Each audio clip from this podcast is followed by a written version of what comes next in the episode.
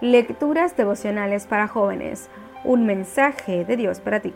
Cortesía del Departamento de Comunicaciones de la Iglesia Adventista del Séptimo de Gascue en Santo Domingo, capital de la República Dominicana, en la voz de Jacqueline Enríquez. Hoy, 19 de marzo.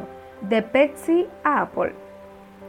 Por tanto, somos transformados de gloria en gloria en su misma imagen, por la acción del Espíritu del Señor Segunda de Corintios capítulo 3 versículo 18. En 1983, John Scully era el presidente de PepsiCo, la compañía detrás de la bebida gaseosa Pepsi, y tenía asegurada una carrera maravillosa. Pero un día lo dejó todo para convertirse en el presidente de Apple cuando apenas ésta estaba comenzando.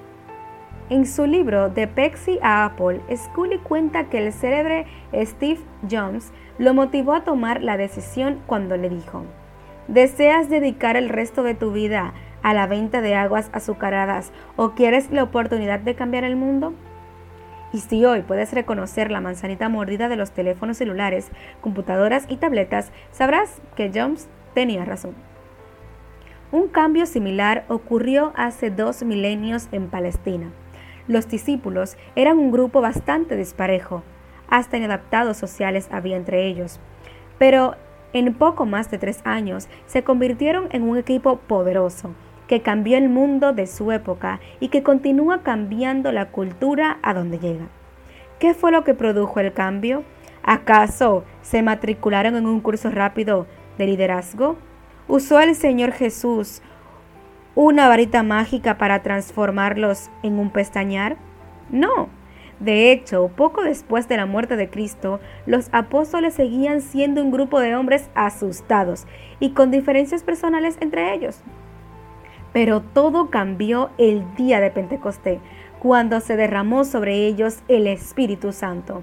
Esto los convirtió de temerosos, reacios y quisquillosos en valientes, invencibles e impetuosos mensajeros de Dios.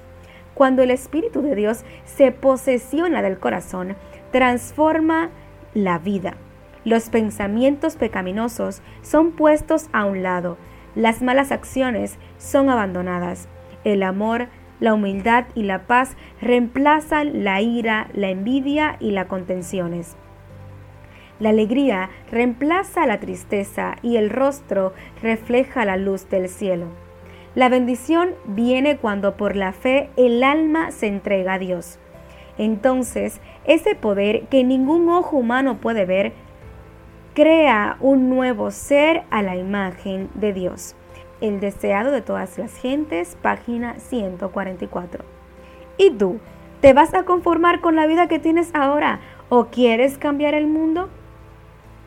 Dios dice a través del linaje de Wine, por medio de la confesión y el abandono del pecado, por medio de la oración ferviente y la consagración a Dios, los primeros discípulos se prepararon para el derramamiento del Espíritu Santo en el día de Pentecostés.